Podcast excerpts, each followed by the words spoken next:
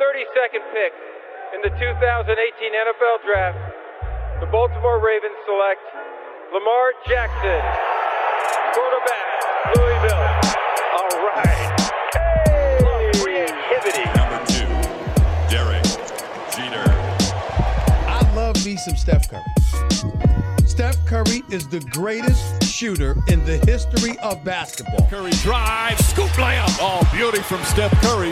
If I play basket, I could play with LeBron without a problem. And if they need help, I'll help them. Moore told us, and now we have an altercation. Alex Ovechkin pounding away on Andrei Svechnikov, who's down. That one right there made you the greatest player of all time.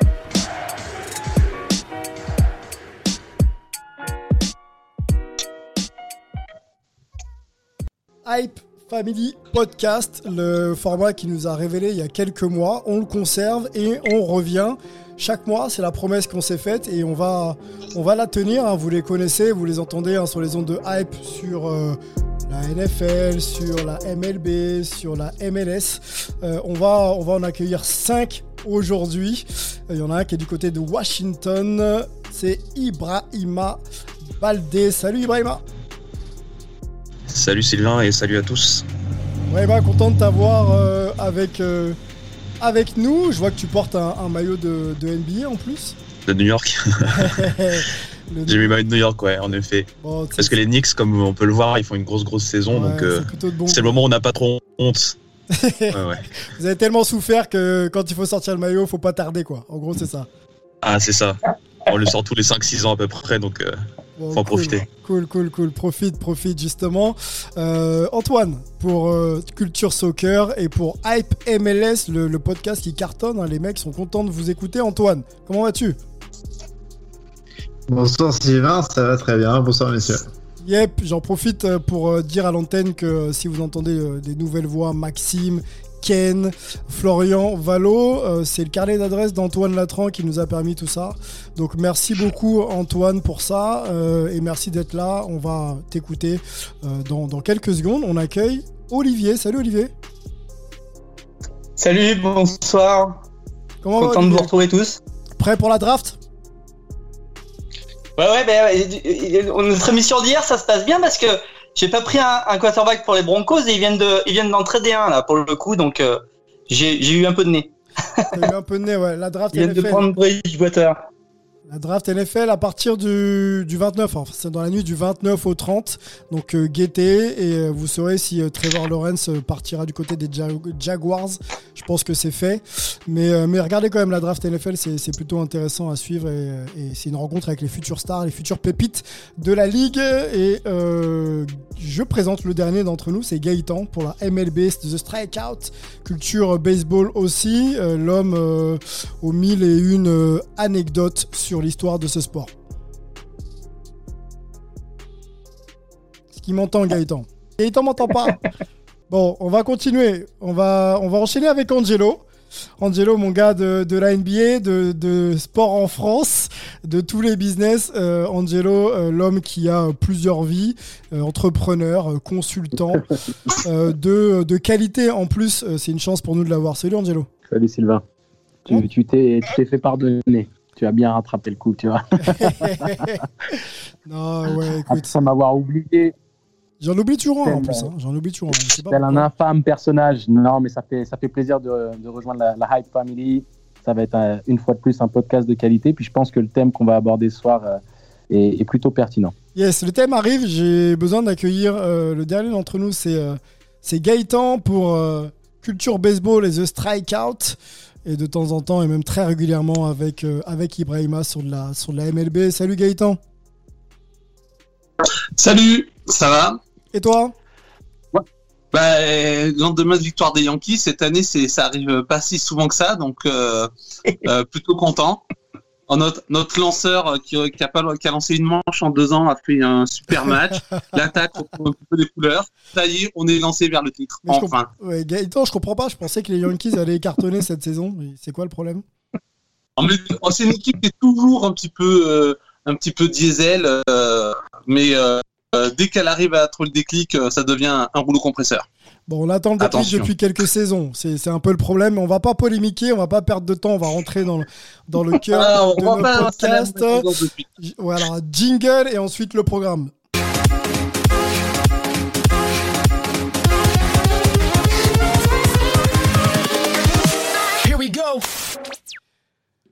Programme de ce Hype Podcast Family, les Super League. Euh, bon, si vous suivez le sport de manière générale, euh, vous avez suivi l'actualité du, du- foot euh, européen et les volontés des, des plus grandes places européennes de créer une Super League. On ne sait pas si le projet est, est caduque, mais ça a fait parler, ça a fait parler les supporters, ça a fait parler les businessmen, ça a fait parler aussi les dirigeants de, de ligue.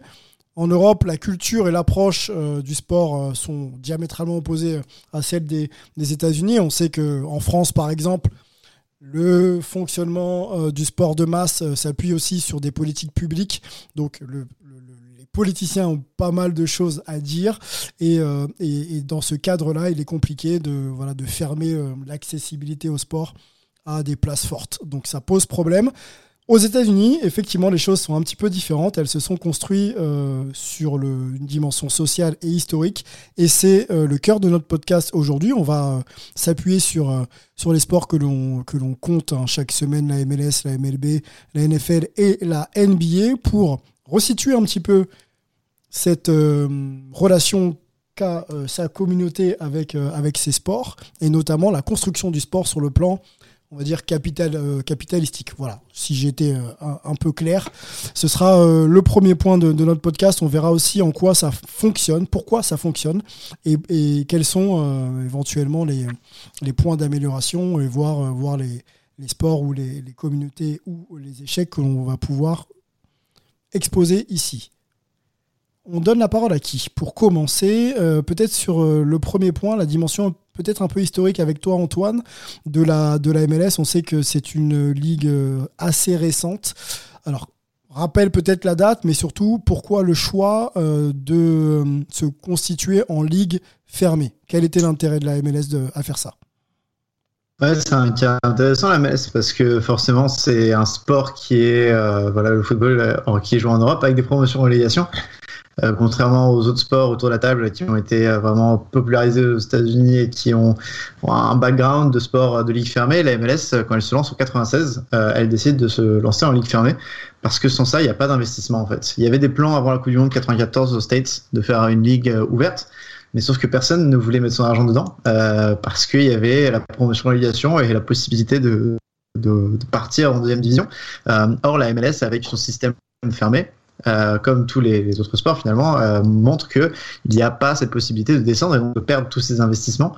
Donc le point de vue historique est assez simple et c'est pour ça que les dirigeants européens euh, sont assez jaloux finalement du, du fonctionnement de la MLS parce qu'ils aimeraient bien eux aussi pouvoir être certains de jouer en première division chaque année, de pas avoir des pertes Pas énormes tous, les, pas, tous les pas tous dirigeants européens, hein, on l'a bien compris. hein, Pas tous, mais ces derniers jours. mais il y en a beaucoup.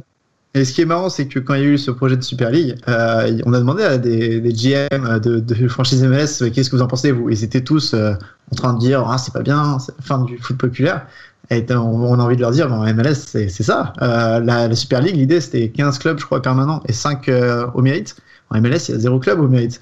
Euh, donc c'est amusant finalement de voir, euh, de voir ça euh, se, dérouler sous les yeux. Mais ouais, voilà, on pas de relégation pour un point de vue surtout euh, investissement. Quand on voit que euh, le Barça, le Real euh, ont, je crois, plus d'un milliard de dettes. Enfin, je crois que c'est Barça qui, dépasse les 1 milliard de dettes.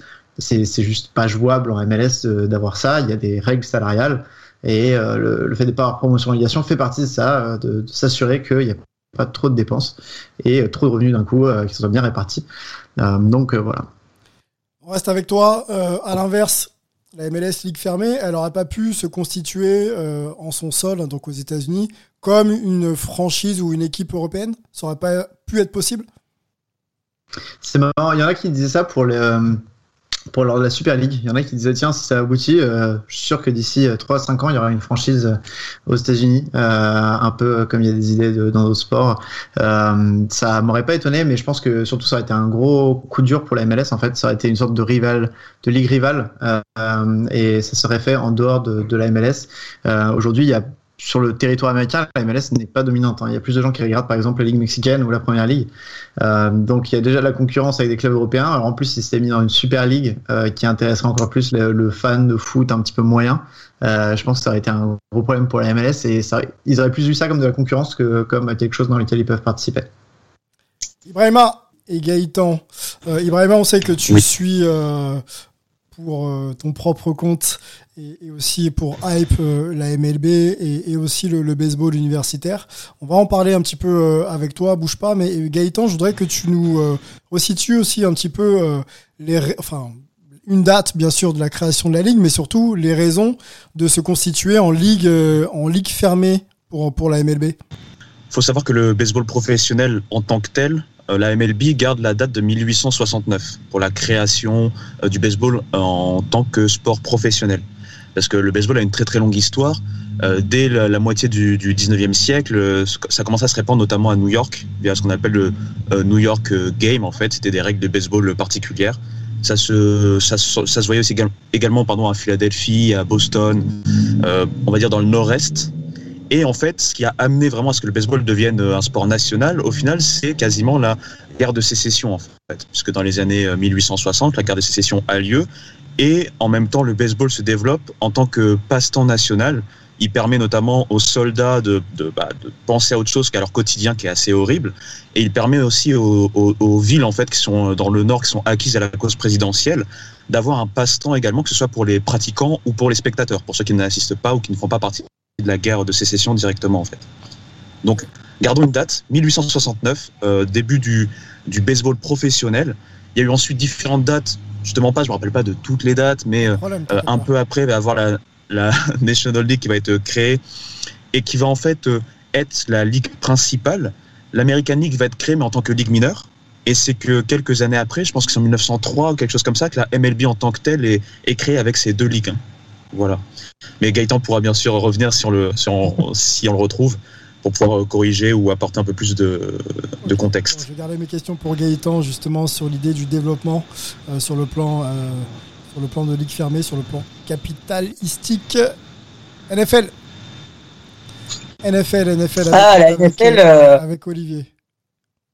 C'est un peu comme, euh, c'est c'est un peu la même histoire que, que pour, pour les autres ligues euh, américaines, que ce soit la NBA, la NHL ou la MLB. hein. La, la- la NF la NFL a toujours été euh, une ligue fermée. Euh, à l'origine, c'était euh, c'était une, une petite ligue. Il faut pas oublier que la NFL pendant très très longtemps était euh, était plutôt une petite ligue par rapport notamment au, au football universitaire. hein.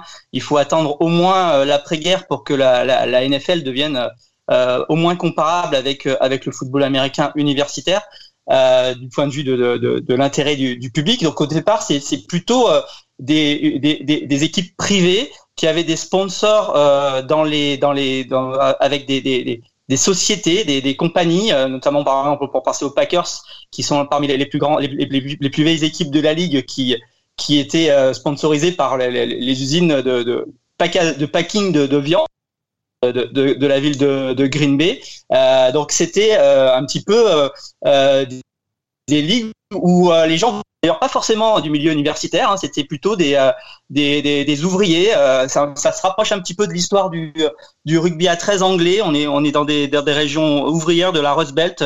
La NFL, elle a surtout commencé autour de, des Grands Lacs. Chicago, euh, euh, Green Bay, euh, toute la toute la région de, de l'Ohio notamment, et c'est seulement ensuite que sont arrivés tout ce qui est tout ce que sont les les, les, les les franchises de, de, New York, de Boston, etc. Donc c'était euh, au départ plutôt euh, euh, sélection des, des, des, des, meilleurs joueurs amateurs ouvriers avec des équipes qui étaient montées par des, euh, des, des, grandes entreprises qui faisaient euh, qui faisaient ça pour euh, un petit peu promouvoir euh, leur leur leur business. Euh, et puis ben voilà, la, la NFL est devenue ensuite une ligue importante, mais plutôt euh, après guerre euh, quand elle a vraiment commencé à avoir rentré euh, les meilleurs joueurs universitaires euh, après, après quand, quand le quand vraiment il y a eu une explosion euh, du, du, du, football euh, avec notamment l'arrivée des retransmissions radio et, et, télévision. Angelo, la NBA historiquement et, euh, yes. et, et, son choix justement d'opter pour une ligue fermée. Est-ce qu'on sait l'expliquer? Moi, mon explication euh, par rapport à ma connaissance du, du sujet, et, euh, c'est, je ne suis pas un, un, puits de science au niveau des franchises autant que, que, mes, euh, que mes collègues de la soirée, donc je ne peux pas vous donner euh, des anecdotes des, des boucheries du coin ou autres des sponsors qui pourront qui seront à l'origine, on va dire, de, de, de l'organisation d'une franchise ou autre. Mais par contre, je peux partager mon vécu vis-à-vis de ce que je connais du basket universitaire et même aussi de l'histoire de la CBA, des, des championnats, partage, amateurs, ami, partage, partage. des ligues amateurs, la ABA et, tout, et toutes ces choses-là. Ce qu'il faut comprendre par rapport aux États-Unis, c'est que de toute manière, le, concept de, d'accession à une division ou à un championnat au mérite n'existe pas. Que ce soit dans les conférences universitaires, euh, en high school ou peu importe, ce sont toujours des ligues fermées. C'est-à-dire qu'on euh, a ces ligues, euh, que ce soit euh, en high school, où on est dans la division de l'État basée sur la taille de son école et on est dans un organigramme avec une conférence à 8, 10, 12 écoles selon, euh, selon le district dans lequel on joue. Et ça, ça ne bouge pas. C'est simplement historique. À moins qu'il y ait la création d'un nouvel organisme scolaire qui vienne se greffer euh, dans, une, dans une conférence, il n'y a pas ce, ce Alors, voilà, a pas cette notion. Je, je, je, comprends bien ton, ton état des lieux et, et je vois Olivier qui, qui le partage. Est-ce que moi, ce qui m'intéresse, c'est euh, la raison qui a permis de construire euh, justement euh, le format de ce, de ce type-là. Vous voyez ce que je veux dire? Est-ce que aujourd'hui il y avait, enfin, est-ce qu'à l'époque il y avait un intérêt culturel, encore une fois communautaire? Peut-être qu'on jouait plus au foot US, euh, je dis une bêtise, hein, du, côté de, du côté de Los Angeles et que les, grosses équipes étaient plutôt orientées ouest, ouest États-Unis et que pour le coup, on a pris l'habitude de penser que cet environnement-là des États-Unis était, était le meilleur et donc on donnerait un peu plus de poids et plus d'accessite à, à cet environnement-là. Est-ce que c'est ça ou est-ce que euh, c'est tout simplement un partage inégal qui s'est décidé et qui euh, a permis après à l'histoire de, de, de, de, prendre place et justement de générer des résultats et peut-être un peu plus un peu plus de business ou un peu plus de hype du côté de l'est ouais. des États-Unis par exemple? Ouais, c'est très intéressant ce que, tu poses comme question. Je pense que y a, et, mes collègues vont de, manière assez évidente euh, être d'accord parce qu'ils ils vivent ça là, sur place. Aux États-Unis, c'est le concept de The Rich Gets Richer. Dans le sport, dans la philosophie américaine, dans l'approche du sport, The Rich Gets Richer. C'est-à-dire que quand tu as accès à une ligue, quand tu as accès à, à certains, certains privilèges, le plus tu as euh, cette, euh, cette euh, comment on seniorité, hein, on va dire, dans un milieu, le plus tu vas t'enrichir et le plus tu vas t'imposer et surtout t'ancrer, tu, tu deviendras indéboulonnable. C'est-à-dire que c'est très compliqué d'avoir accès à, à, une ligue qui se crée parce que les, les équipes, les, les, franchises, les propriétaires de franchises euh, ont toujours cette ambition de non, non, seulement maintenir leur standing, maintenir leur position, mais accroître leur position.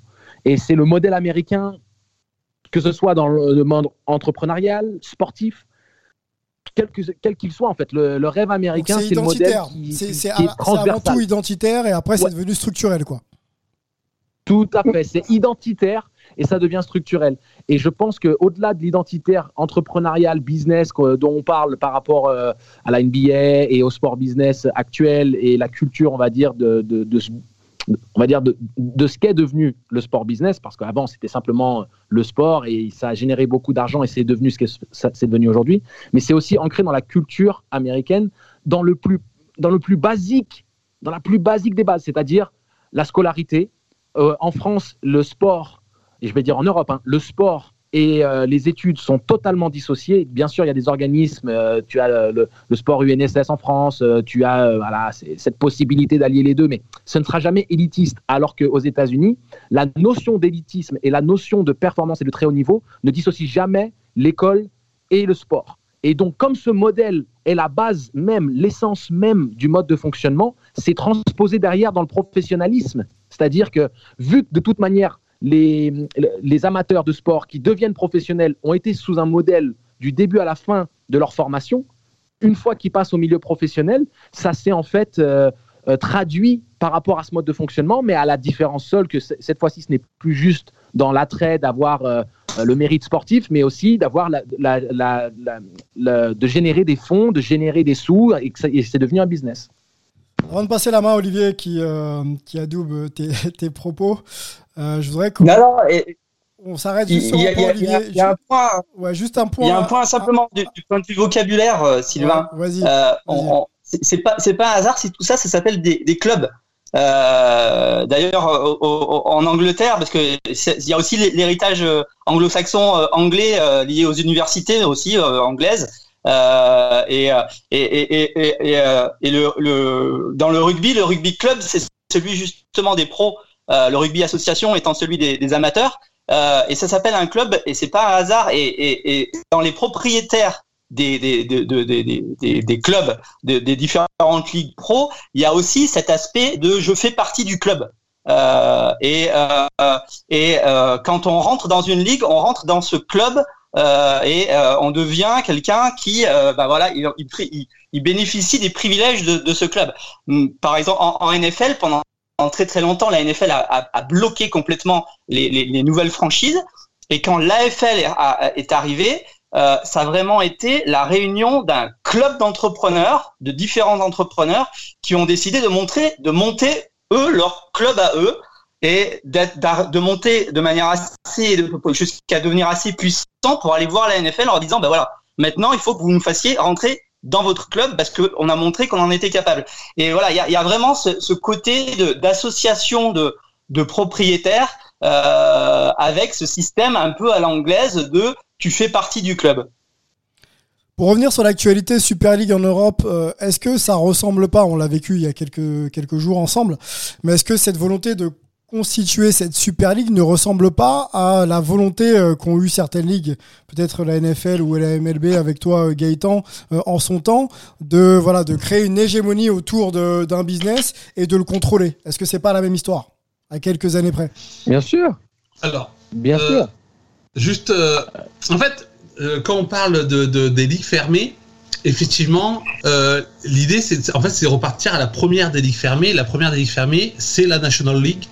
Euh, c'est même la, ligue euh, professionnelle qui est avant la National League, mais en gros, c'est la MLB. C'est-à-dire qu'en fait, c'est la MLB qui met en place le, principe de ligue fermée. Là où effectivement Olivier a raison, c'est que au départ, le baseball s'inspire de ce qui est l'origine de tous nos sports modernes, que ce soit le, football européen, le, la NBA, la MLB. Euh, c'est euh, le, sport anglais euh, au, 18, au 18e et au 19e siècle. Et ensuite, à partir de là, il va y avoir un split, notamment aux États-Unis, où là, c'est Angelo en a parlé. Il y a l'idée, en fait, capitaliste de rendre le sport professionnel. Euh, euh, en Angleterre, au 19e siècle, euh, au départ, le football devait pas être professionnel, ça devait être euh, géré par les élites euh, qui avaient un autre type de travail et qui, euh, le, le, le- le dimanche, ils allaient faire, faire du foot, ils voulaient gagner entre eux, et il a fallu passer au forceps au niveau professionnel. Au, au baseball, il y a eu ce même type de débat après la guerre de sécession, mais en fait, il, a été très très vite résolu, puisque la première ligue professionnelle, elle apparaît en 1871, et 1876, on a la National League qui est encore euh, existante aujourd'hui. Et à partir et à ce moment-là, effectivement, on avait décidé euh, que le baseball, c'était aussi un business, qu'il y avait de l'argent à se faire, et que pour qu'il y ait de l'argent à se faire, il fallait que ça soit au départ regroupé dans un euh, minimum de clubs. C'est pas tout le monde qui pouvait profiter de cette richesse-là. C'était un sport qui, était- devenu le sport national, mais était encore en construction.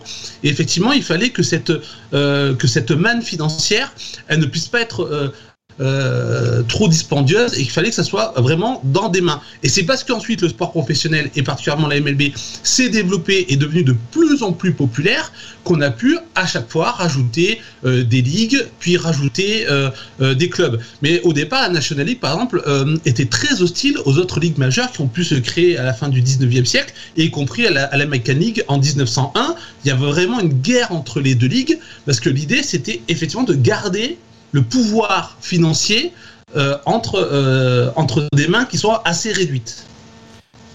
Alors, j'ai- bien compris. Euh, Est-ce que sur ces principes-là, hein, si on réunit MLS, MLB, NHL, NBA et même NFL, est-ce que aujourd'hui c'est un principe qui n'a pas autant eu de réussite que d'échecs Est-ce que ça n'a pas permis d'exclure du monde autour de la table, tout simplement?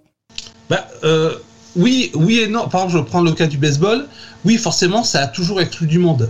Euh, et il a fallu que beaucoup de gens ben, créent leur euh, propre ligue mineure, leur ligue indépendante, fassent le forceps pour rejoindre les ligues majeures. For- forcément, il y, a- toujours une exclusion. Alors après, c'était des rapports de force qui faisaient que parfois la MLB était obligée effectivement d'aller vers une expansion ou de s'ouvrir à d'autres partenaires. Euh, mais en même temps, euh, l'idée de ces ligues-là, et je pense que les autres pourront me rejoindre sur leur ligue, c'est que peut-être contrairement au, au- sport européen, notamment au football européen, c'est que vraiment un club doit être à l'équilibre financier. Alors, à la limite, si le Bayern, voilà, le Bayern a, la- philosophie des sports américains. C'est-à-dire, c'est pas on balance de l'argent par les fenêtres comme le Real ou, Ba- ou- ou Barcelone avec des dettes monstrueuses. C'est que quand même, il faut qu'il y ait une viabilité économique euh, de, chaque club. Et en ça, bah, en tout cas, la MLB, ça a bien fonctionné parce que ça a été pendant très longtemps euh, le, le sport national, le sport roi. Euh, ça a généré beaucoup d'argent.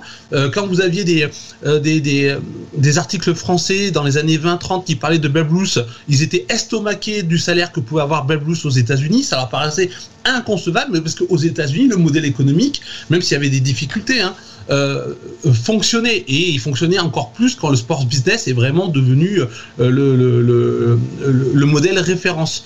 Donc euh, quelque part, euh, cette, ce choix-là, on peut pas dire qu'on peut le remettre en cause, puisqu'aujourd'hui, quand on regarde les clubs qui ont la plus grosse valeur financière, c'est les Dallas Cowboys en NFL, c'est les Yankees de New York en MLB. Et, et on sait que le, en NBA, euh, les clubs euh, gagnent énormément euh, en termes de valeur financière ces derniers temps. Donc euh, non, le, le système, il a l'air plutôt de fonctionner. Ok. Ibrahima. Ouais, euh, bah, je voulais juste ajouter par rapport à ce que vous venez tous de dire. Euh, ce qui est important aussi, je pense, c'est que comme vous l'avez euh, mentionné, dans la création des ligues, la création de ligues se fait avec des franchises. Les franchises, quelque part, appartiennent à ces ligues via les propriétaires. Donc c'est là où c'est différent aussi du, football, par exemple, européen, où il y a quand même une certaine indépendance. Les clubs sont créés de manière indépendante et on retrouve ce qu'a dit Gaë- Gaëtan, c'est que euh, l'équilibre financier n'est pas forcément retrouvé. On voit les dettes, par exemple, comme l'a dit Antoine, je pense dans les clubs espagnols, le Barça, le Real, ce genre d'équipe. On peut pas retrouver ce genre de choses dans les ligues fermées puisqu'il y a donc soit via le salarié cap, soit via d'autres systèmes, il y a euh, en fait un monitoring de ce salaire.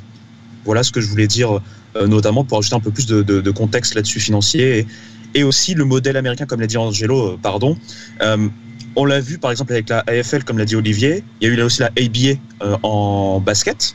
La ABA, c'est parce qu'elle a fait de l'ombre à la NBA, parce que c'était novateur, il y avait des règles qui étaient créées, il y avait un engouement et donc des sponsors, un engouement financier, un engouement du public, qu'ils ont fait en fait cette fusion dans les années 70, si je dis pas de bêtises. Donc encore une fois, c'est la, la seule façon euh, d'étendre une ligue par ce phénomène de, de prouver soi-même qu'on est euh, legit en fait, qu'on est euh, legit financièrement, qu'on est capable d'apporter quelque chose en fait à la ligue. Sinon, ils vont rester fermés ou on va avoir des expansions puisqu'il y a des propriétaires également dans des zones géographiques euh, importantes, dans des pools géographiques importants euh, qui vont euh, raise, pardon, qui vont euh, s'élever. pardon. Y a pas de souci, y a pas de souci. Euh, Angelo, tu voulais réagir après on donnera la main à, à Antoine. Mais je pense qu'Antoine avait levé la main avant moi, donc je Allez respecte, Antoine, euh, je respecte l'ordre. Quelle.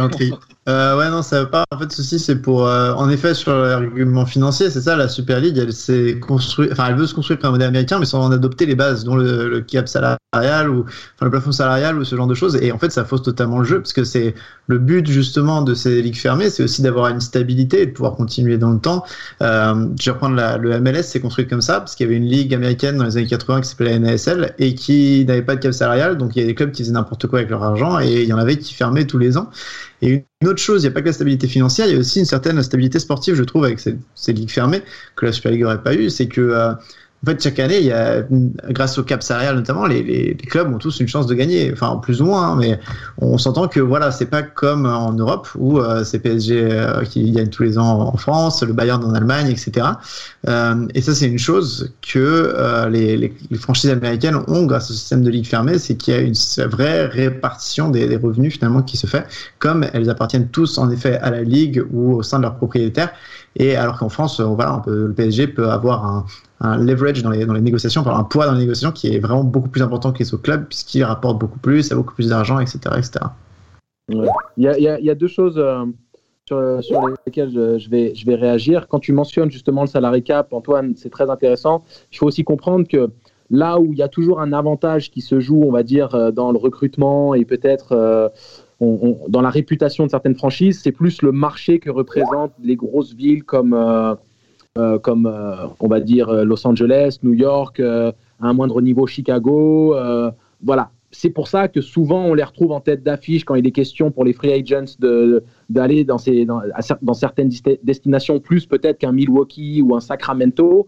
Euh, mais dans l'absolu, le salary cap permet tout de même de redistribuer des billes parce qu'il y a, la- taxe du luxe, hein, de luxury tax, où euh, les mecs qui veulent dépenser comme des sagouins vont devoir redistribuer de- des sous-sous à un petit peu tout le monde et ça aide les finances des clubs alentours. Ça permet peut-être aussi de, pouvoir recruter d'autres joueurs de par euh, une rentrée d'argent qui, euh, qui élève un petit peu la masse salariale et ça c'est intéressant. Donc je voulais juste mettre ça en avant. Le deuxième truc qui pour moi est très important à mentionner, c'est on parle de stabilité économique, on parle aussi de réputation, parce que je pense que quand on est dans... Et on va revenir à cette mentalité américaine, on va revenir à ce the rich, get, the rich gets richer, et on va, et on va ne laisser personne venir euh, mettre un grain de sable dans cet engrenage. C'est-à-dire que quand les conférences aux États-Unis, et je peux, je peux parler de la PAC-12, parce que j'ai joué dans la PAC-10, la PAC-10 est devenue PAC-12, et ils ont euh, ramené deux villes qui sont moins sexy que ce que propose la Pac-10 à l'habitué, puisqu'ils ont ramené euh, Colorado et, euh, euh, et Utah. Mais pourquoi est-ce qu'ils ont ramené ces deux équipes? Parce qu'on peut penser que dans une logique basket, il n'y a pas franchement de légitimité sportive, c'est pas le même style de jeu, ils sont plus dans le Midwest, la West Coast c'est du jeu de- d'ailier, euh, euh, le run and gun qu'on connaît de la West Coast. Mais pourquoi? Parce que c'est le foot américain qui dicte les lois et qui dicte le mode de fonctionnement et on va dire les regroupements de conférences euh, au niveau global. Donc, que tu joues au basket, au volet, au foot, si le foot américain décide de- d'avoir euh, un regroupement parce que ça va générer des sous et que au foot américain ça a du sens, ça va euh, euh, découler sur tout le reste du sport. Donc pourquoi j'en parle? Ça veut dire que la Pac-12 est devenue Pac-12 parce qu'on a ramené Utah et Colorado parce qu'au niveau du foot américain c'était très profitable, c'était très intéressant et comme c'est ce qui génère le plus d'argent et ce qui distribue le plus d'argent au sein des universités, on l'a fait. Donc, quoi qu'il arrive, les ligues fermées et le mode de fonctionnement aux États-Unis, c'est qu'est-ce qui nous permet de continuer à maintenir euh, le, le rythme, à grandir, évoluer et ne, euh, ne quoi que ce soit de venir empêcher cette euh, croissance perpétuelle, ce capitalisme sportif euh, qui existe euh, culturellement. Il y a, il y a Ibrahima et, et Olivier qui veulent, qui veulent réagir à, à tes propos. Angelo, merci. C'est très intéressant ce que, ce que tu amènes. Moi, je voudrais quand même qu'on euh, essaye de limiter un petit peu ce- ce- cet axe-là. Est-ce que, justement, euh, sur le principe de constituer une dynamique euh, en fonction d'un sport ou en fonction d'une prise de position dominante, est-ce que sur cet axe-là, il n'y a pas des, des, des laissés pour compte qui seraient tout simplement les, profiteurs, consommateurs de ce sport, joueurs, euh, ceux qui viennent dans les stades, ceux qui consomment euh, le produit à la télé. Est-ce que ces gens-là sont inclus dans la discussion?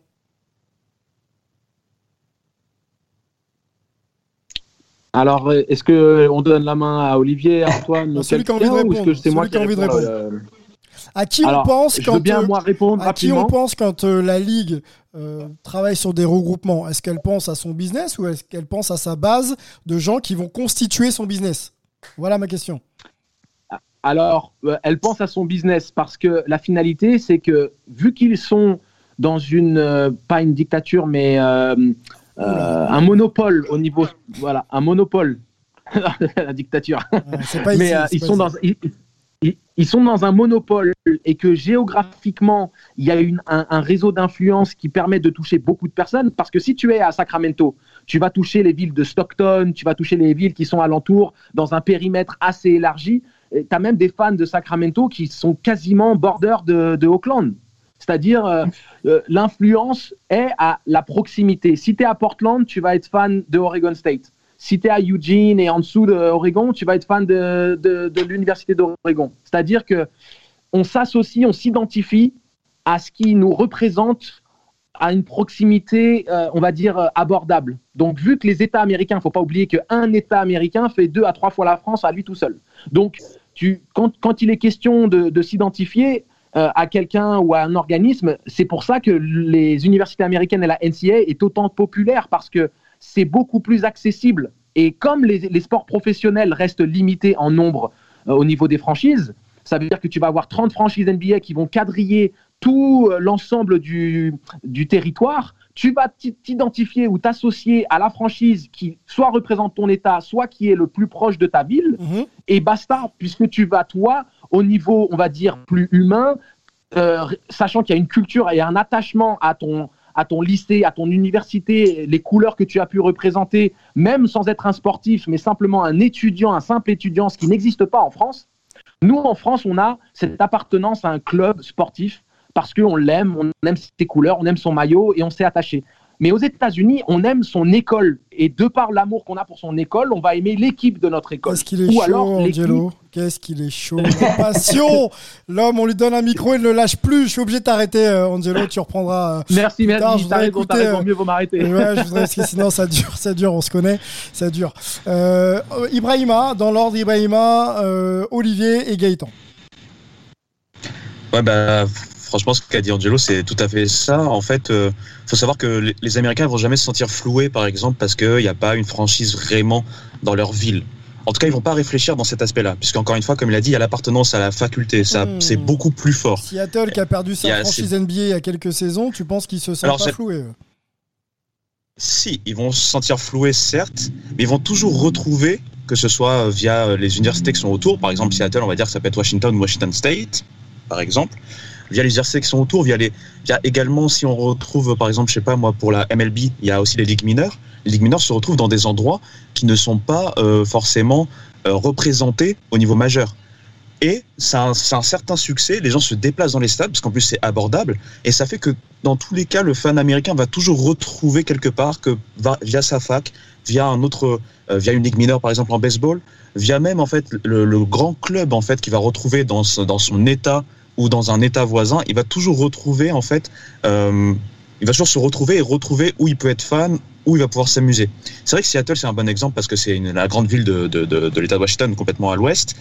Et euh, c'est une ville qui avait une certaine passion au niveau euh, NBA notamment et qui a perdu donc sa franchise NBA au profit au profit d'Oklahoma City, si je dis pas de bêtises. Ouais. Euh, Mais tu sais pourquoi ils sont floués, Ibrahima? Tu sais pourquoi ils sont floués? Juste pour dire, euh, ils sont floués parce qu'ils avaient leur franchise. Donc, euh, ce qu'a- ce qu'Ibrahima exprimait, c'est que les gens pas, ne se sentent pas floués parce qu'il n'y avait pas, quoi qu'il arrive au départ. À Seattle, ils sont floués parce qu'ils l'ont eu pendant longtemps. Ils ont eu du succès, ils sont allés en finale, oui, ils ont oui, été champions. c'était- l'origine de, ma question. En Europe, euh, on entend souvent les, les, les supporters dire que le club nous appartient. Là, pour le coup, dans le système américain, j'ai un peu l'impression que les décisions sont, vont au-delà de l'appartenance euh, historique ou à une communauté. Et c'est ça peut-être qu'on peut mettre en. Oui, mais ça peut avant. créer du grabuge quand même. On voit avec les expos à Montréal. où- bah, les expos à Montréal, quand même, le départ a été très très mal vécu. Et on voit encore aujourd'hui qu'il y a toujours ce désir, euh, notamment chez les Québécois, de retrouver les, euh, les, euh, les expos. Et il y a, il y a eu très peu, je pense, chez les fans des expos, il y a eu très peu de déports sur euh, la suite de la franchise qui est les Nationals de Washington. Au contraire, ils se sont plutôt déportés sur les Blue Jays de Toronto pour, euh, pour rester sur le, le- une équipe canadienne. Mais euh, beaucoup de gens attendent euh, et du baseball majeur à, à, à Montréal. Alors peut-être parce que aussi c'est- Québec, c'est francophone, c'est Mm. encore Mm. une histoire très particulière les expos de euh, de Montréal. Donc ça, ça dépend aussi un petit peu des histoires, je pense, de chaque euh, de chaque Mais- équipe. Mais pareil à Seattle, hein, Gaëtan. Pareil à Seattle, il y a encore des pétitions, ils, ils demandent, ils font un appel d'offres euh, disant mais ramenez-nous une franchise parce que tu as un vrai fanatisme. Tu as les Huskies de Washington au basket, tu as les Seattle Storm qui sont hyper performantes et qui ramènent des la réponse sera économique, tout simplement, voire stratégique. Exactement. Exactement. Olivier. Exactement.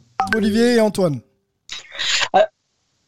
Oui, alors moi, ce que je voulais dire, c'est parce que Angelo commençait à parler de, de, de, de- l'organisation des, des universités. Euh, ce que je voulais dire, c'est que pour que ça marche, ces ligues fermées, il faut aussi. Alors, on a parlé du fait qu'on se partageait euh, les marchés, qu'on se partageait, qu'on essayait d'avoir une tenue financière, un salary cap, etc. Mais il y a aussi le fait qu'il faut se répartir euh, les joueurs. Euh, et, et ce qui est très important, c'est que les ligues fermées, elles marchent aussi grâce au système. Alors le baseball est un petit peu particulier, mais pour les autres ligues, le système marche aussi parce qu'il y a le système des drafts, il y a le système de on va se répartir euh, les jeunes qui arrivent. Et, et, et la formation, elle est sous-traitée quelque part par le système euh, scolaire, high school et universitaire. À la différence du, du, du foot européen où, où, où les équipes euh, de, de soccer vont être, vont être obligées d'investir dans, dans, dans des centres de formation, vont acheter à prix d'or les, les meilleurs joueurs formés dans les petits clubs, etc. Alors que dans le système américain, la formation, elle est sous-traitée et on se répartit euh, la- la- l'arrivée des, des meilleurs jeunes. Euh, et, et ça, ça, ça, ça c'est- c'est très très important pour que le système de ligue fermée marche. Parce que sinon, s'il y avait des clubs qui avaient plus accès que d'autres aux, aux jeunes qui arrivent, aux talents qui arrivent, on, on perdrait cet équilibre qui est très très important pour que les ligues fermées marchent. Euh, Le baseball, c'est un petit peu différent parce qu'il y a les ligues mineures qui, qui elles, assurent cette, cette- formation, mais malgré tout, euh, il y, a, y, a, y a aussi cette volonté que, que toutes les équipes de baseball, elles aient un certain nombre d'équipes de ligues mineures où elles vont pouvoir former des jeunes. Et donc, il y a aussi cet équilibre qui, qui, qui est- tenu de cette manière-là. C'est très très important pour euh, pour que les ligues fermées marchent. Et c'est pour ça que en Europe, c'est aussi un problème de, de faire une ligue fermée de, de, de, de soccer parce que comment euh, euh, ça va se répartir l'arrivée des jeunes talents euh, si euh, c'est pas défini à l'avance? On va laisser Antoine répondre. Il voulait prendre la Bien main. sûr, si, si- super si t'as- pertinent. Si tu as un élément de réponse Ouais. là-dessus, Antoine, et développer ce que tu souhaitais aussi. Alors, c'était pas vraiment là-dessus, c'était plus sur ce que disait Ibrahima. En fait, c'est intéressant quand il disait que voilà, il y, a les- il y a des gens dans les territoires qui peuvent ne pas, ne pas être représentés par une équipe, mais ne pas se sentir en manque d'une équipe. Euh, ça, c'est très intéressant parce que c'est quelque chose qui est, je trouve, assez euh, américain, mais en même temps, euh, dans le, parce que les clubs sont des institutions en fait. Ils ont, comme vous dites, ils ont plus de 100 ans, et c'est pour ça que dans d'autres pays, Enfin, je me souviens quand j'étais en, en Argentine, je voyais River et Boca. Je crois que c'est 70% de la population sont pour ces deux gros clubs de foot euh, argentins. Et c'est intéressant parce que en, dans certains pays européens, il y a déjà il y a pas ça. Il y a une approche beaucoup plus euh, locale. Et euh, dans le soccer américain, ce qui est très intéressant aussi, c'est que les clubs de MLS sont pas des institutions. Ils ont 25 ans en max. Euh, donc on n'a pas du tout cette approche de ah je suis un fan des Yankees alors que j'habite pas du tout à New York. Euh, et ce qui est intéressant, c'est que ça crée des problèmes quand dans une autre division que la MLS, il y a un club qui a 20, 25 000 personnes dans le stade, c'est-à-dire plus que c'est un club MLS. Là, la ligue est toujours confrontée. Hein, mais qu'est-ce qu'on fait? Est-ce qu'on le prend avec nous? Ils l'ont fait avec euh, des franchises comme Cincinnati ou Sacramento, qui ont pas vraiment un marché dominant qui rapporterait beaucoup d'argent, mais c'est juste que c'est une future place forte du foot. Donc on est obligé de les prendre avec nous. Euh, et ça montre un peu le modèle euh, qui, est un peu problématique dans ces ligues fermées, en tout cas dans le soccer, c'est que comme il n'y a pas de promotion-relégation, un, quel- un- quelqu'un qui a un peu d'ambition, des fans, etc., et qui veut rejoindre cette ligue fermée, il est obligé d'être pris par la MLS, sinon il fait de la concurrence à, à la MLS. Et donc ça appartient pas aux fans. C'est comme disait Ibrahimia, c'est intéressant, c'est un club qui appartient pas aux fans, mais au soccer, il y a certains fans qui, à force de démonstrations dans les stades, etc., ont créé un engouement autour de la ville qui a amené la MLS dans la ville. Donc c'est des clubs qui sont créés par des fans sans leur appartenir, ou alors ça leur appartient, puis la MLS le reprend et ça ne leur appartient plus. Euh, donc voilà, c'est un parallèle qui est assez intéressant, je trouve, avec ce qui se passe en Europe également. Parallèle sur la formation euh, au soccer États-Unis, est-ce que tu peux nous en parler un petit peu? Est-ce que ça ressemble à un, modèle américain ou à un modèle européen? C'est encore très intéressant. À ses débuts, c'était vraiment un modèle américain avec des drafts euh, et vraiment zéro formé au club quasiment. Et puis en fait, petit à petit, ils se sont rendus compte que le soccer se joue dans un marché mondial et tu peux pas commencer à faire jouer tes jeunes joueurs à 22 ans euh, ou à 21 ans, comme c'était le cas pour des Clint Dempsey ou euh, Donovan qui étaient les plus connus. Euh, tu peux pas faire ça alors qu'en Europe, ils commencent à les prendre à 16-17 ans. Euh, et quand il y a eu des joueurs comme Freddy Adu, euh, qui est assez connu et qui a commencé à jouer à 15 ans aux États-Unis, ils se disaient mais comment on fait? Est-ce qu'on fait une draft ou quoi que ce soit? Et donc en fait, vraiment depuis les deux Ouais, dernières années, 15 tous les clubs ont des, des stands de 15 formation, c'est ans obligatoire. officiel, hein. 15 ans officiels, 15 ans officiels, on dit. C'est ça. Il y a eu des problèmes par rapport à ça. Mais en gros, euh, tous les clubs depuis 10 ans sont obligés d'avoir des, des centres de formation et la draft est plus qu'accessoire vraiment. Elle, elle sort toujours des bons éléments, mais c'est sur vous, surtout des joueurs qui euh, ont passé la vingtaine et euh, ont du mal à, à vraiment avancer. Euh, maintenant, les centres de formation sont la norme en MLS. Euh, qui veut prendre la main encore euh, un petit peu sur ce thème-là? Je crois qu'Ibrahima, tu voulais peut-être réagir Yes. Ibrahima, non Yes. ou, ou alors Angelo, rapidement, et ensuite on va aller sur les. Ouais. euh, J'aimerais Ouais, qu'on essaye d'évoquer ouais. ensemble. J'aimerais, j'aimerais qu'on essaye d'évoquer ensemble en quelques minutes pour conclure euh, les éventuelles euh, limites de ce système, si vous en avez identifié. Yes, euh, juste pour réagir à ce qu'a dit Olivier, euh, j'ai adoré parce qu'il a vraiment mis le doigt sur un élément euh, vraiment important. Euh, le, le- le système de ligue fermée et aussi de la redistribution des talents est super intéressante. Et n'oublions pas qu'en Europe, il y a une telle diversité euh, ou on va dire une accessibilité au sport de haut niveau avec un très grand nombre de clubs qui institutionnellement sont là depuis très longtemps. Et tu as des clubs ambitieux avec des projets ambitieux qui ont des sous-sous et qui peuvent recruter des joueurs qui techniquement ont le niveau au-dessus mais qui, pour des raisons financières, vont se laisser séduire par un projet à 2-3 ans, une stabilité financière ou contractuelle euh, dans une ville qu'ils affectionnent ou qui se rapprochent de leur famille ou, ou, ou, ou. Et donc, tu, as, tu peux t'appauvrir en talent quelque part. C'est-à-dire que tu peux le voir, par exemple, au niveau des joueurs français dans le basket. Tu as beaucoup de joueurs qui ont le niveau Jeep Elite ou Pro B qui peuvent se laisser séduire par des, des, contrats monstrueux, monstrueux euh, en Pro B ou en, ou National 1 parce que il y a aussi cet accès à l'argent et autres. Alors que quand tu as une ligue fermée et, et, ce monopole, on sait où le haut niveau est, on sait où les talents vont aller.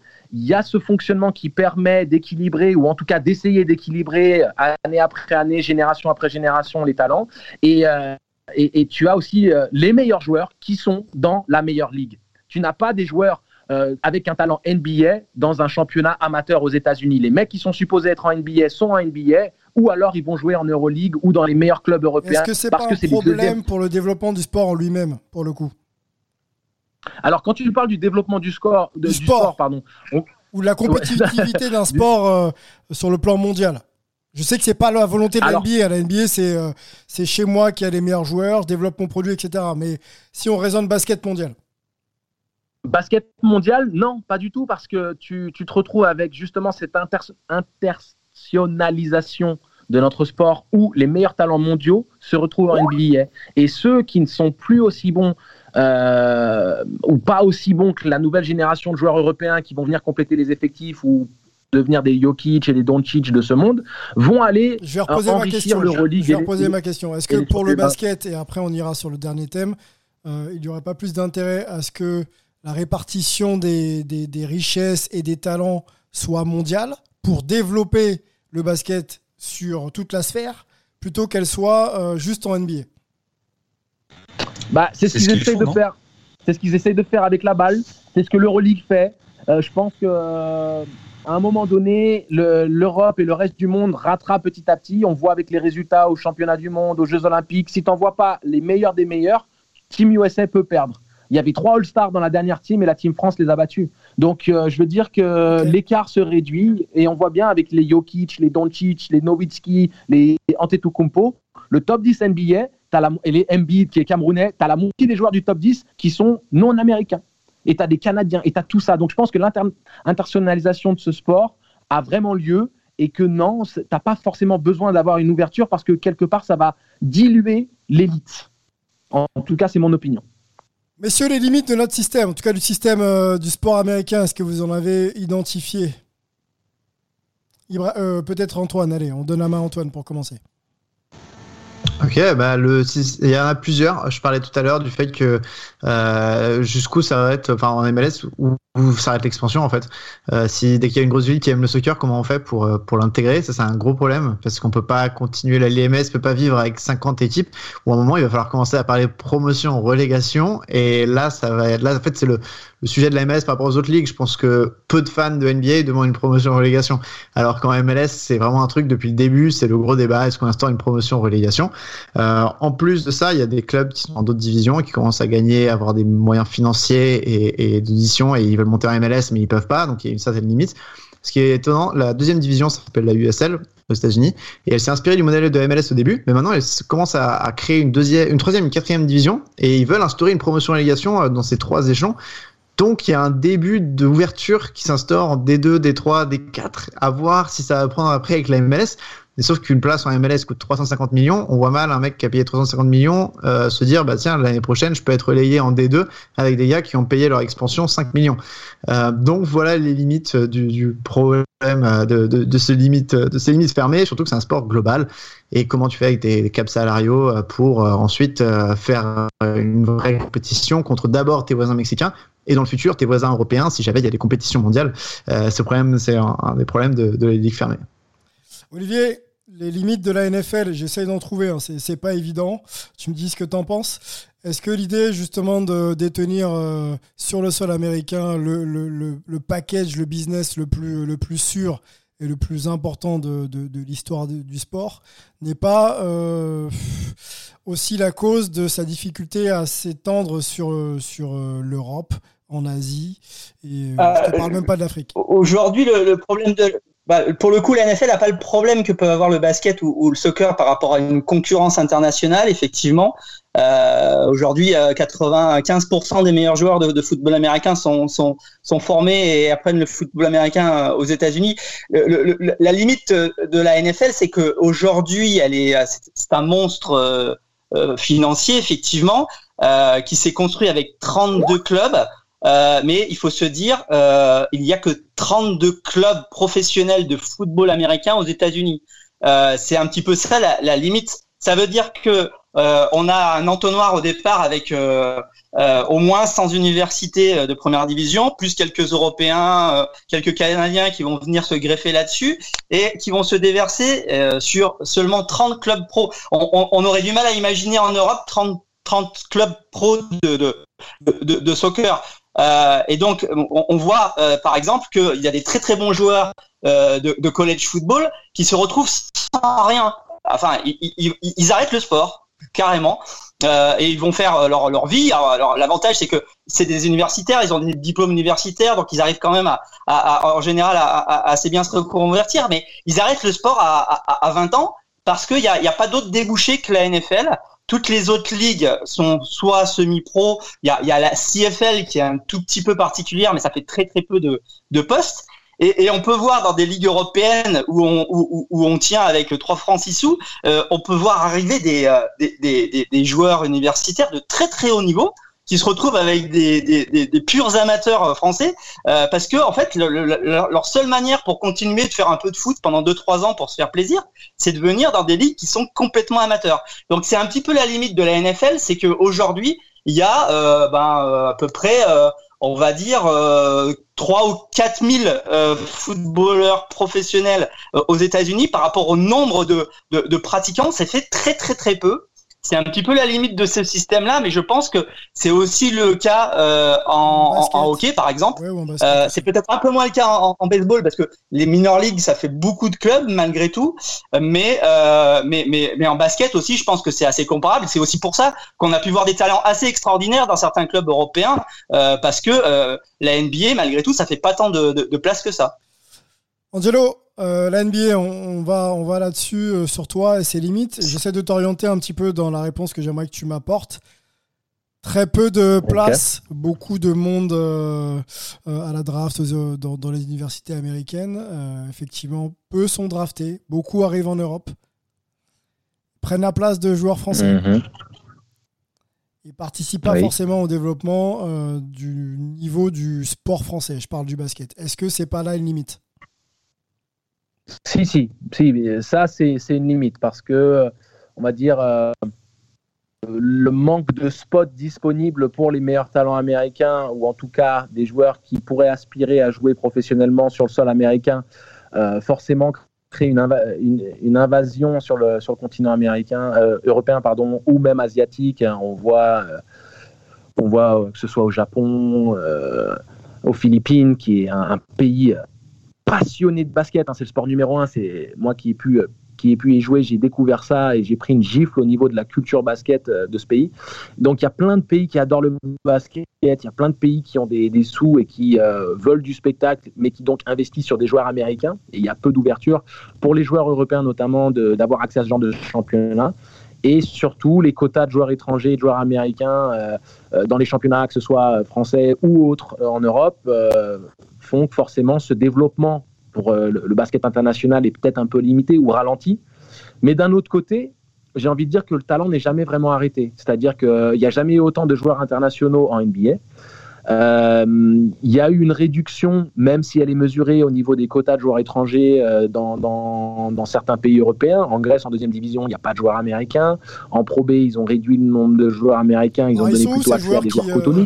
Ils sont où ces joueurs qui ont un niveau euh, plus qu'honorable, mais qui ne sont pas NBA, qui jouent pas NBA Ils sont, euh, ils jouent sur les Eh bien, euh, ils- ils- à New York? Non, il se retrouve, euh, il se retrouve en G League parce que justement, la, le, le développement de la G League avec maintenant des salaires qui sont beaucoup plus cohérents permettent à, avoir et ces jeunes talents qui potentiellement, et c'est aussi quelque chose qui va révolutionner la NCAA à terme, mais ça, c'est un- on pourrait en faire un podcast à, à lui tout seul, mais le fait justement de rémunérer, de donner la possibilité à ces joueurs qui ont 18-19 ans d'aller chercher des sous en G League et des sous qui sont supérieurs Oui, à un oui, salaire décent, moyen très de- décent. de joueurs de G- Voilà, c'est très très décent. Euh, euh, ça va peut-être imposer à la NCAA de, de- de payer les joueurs. Donc peut-être que quelque part, ça va aussi répondre en- partie à ta question parce que peut-être que les joueurs ont commencé déjà à gagner des sous en NCAA. Euh, Il y a aussi euh, la possibilité euh, de, moins influencer les joueurs à partir en Europe, mais plutôt de tenter leur chance et de- de- d'intégrer la G League et de donc permettre à la G League de prendre une autre dimension au niveau du niveau de jeu, puisque des mecs de G, League qui venaient en Pro B il y a, il y a 10 ans, des fois, euh, mettaient même pas 5 points par match, ils se faisaient couper. Mais tu avais des mecs qui avaient aussi le niveau pour aller euh, en NBA euh, euh, dans le même sac. Donc tu avais quand même euh, un manque d'homogénéité.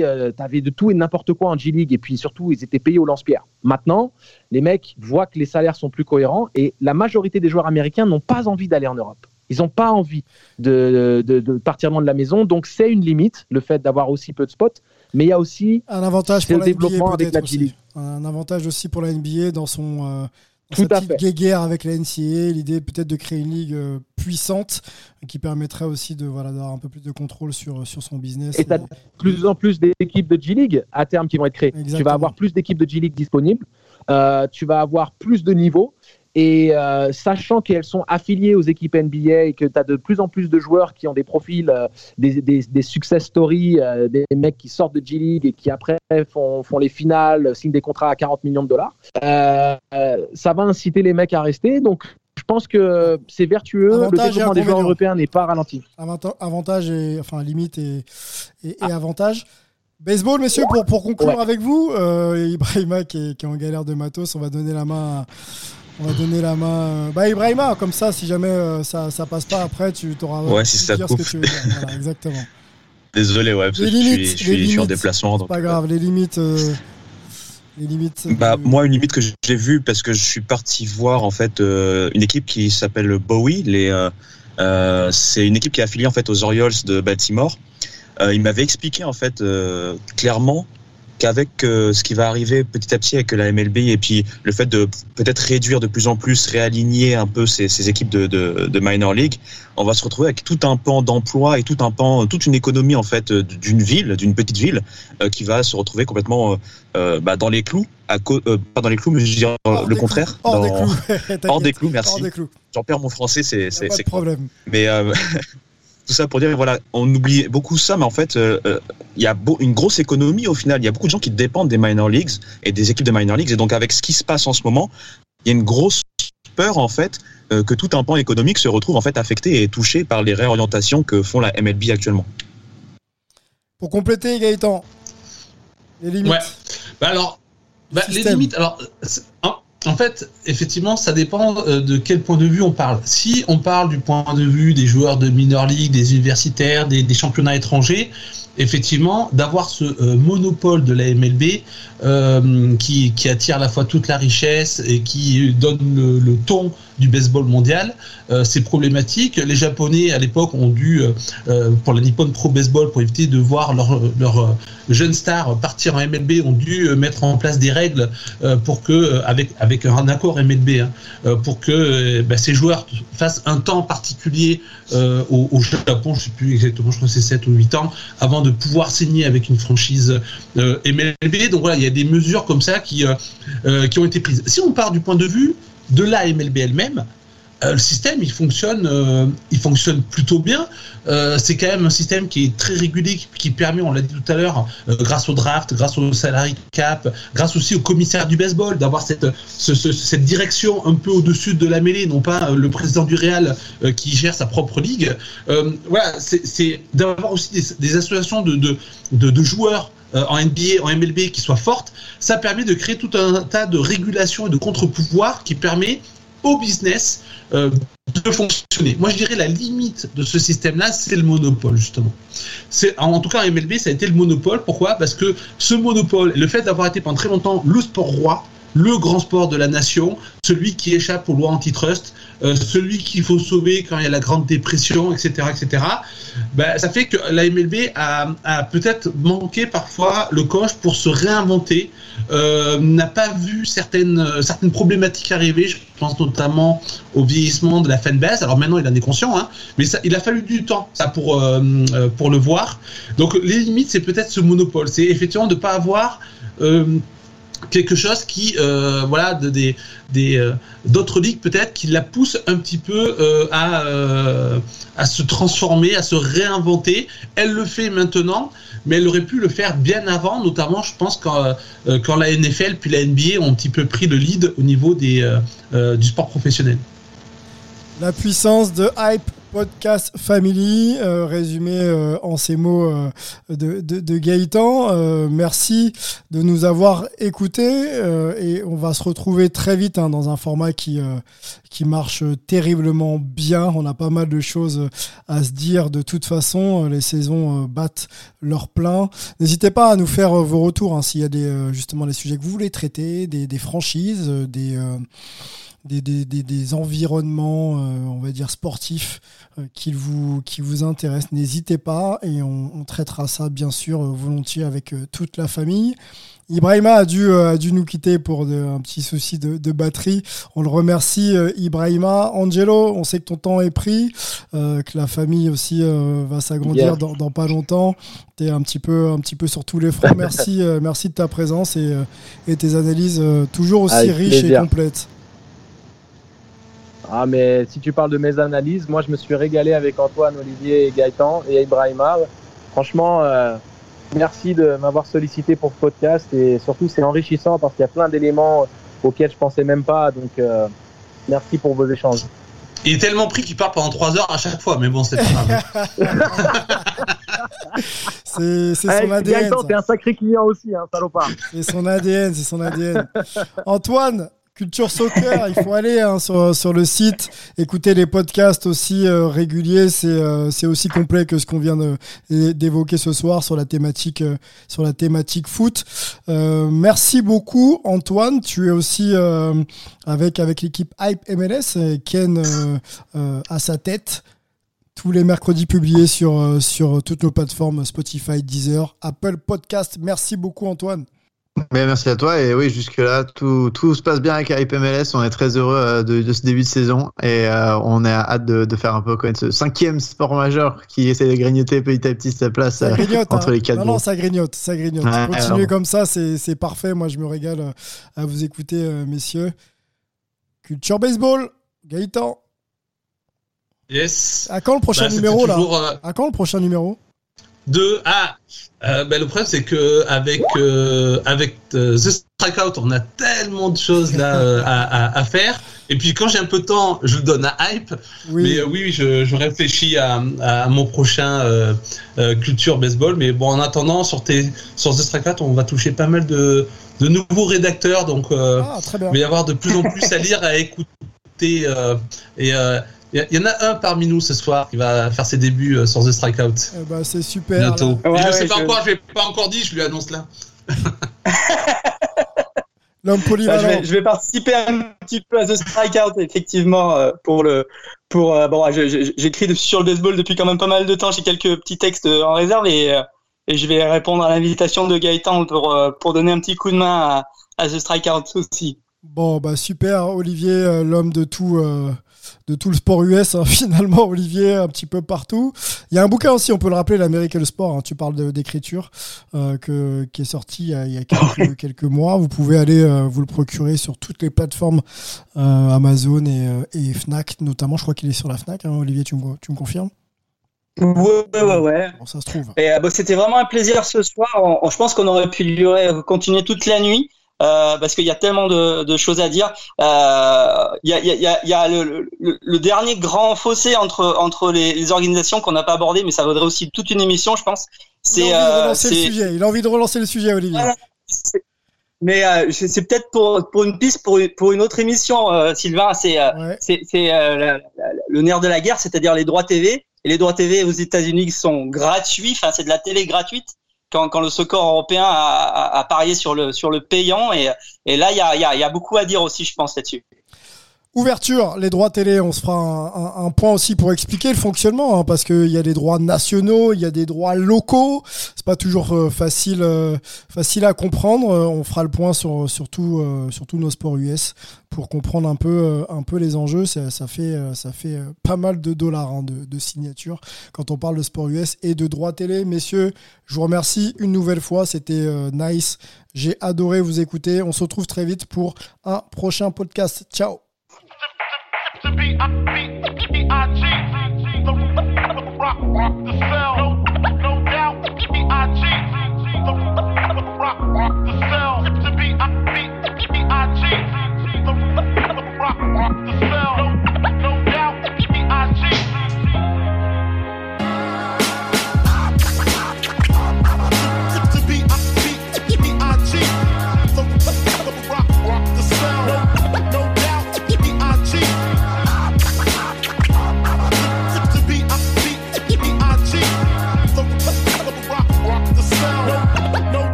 cheat. I cheat.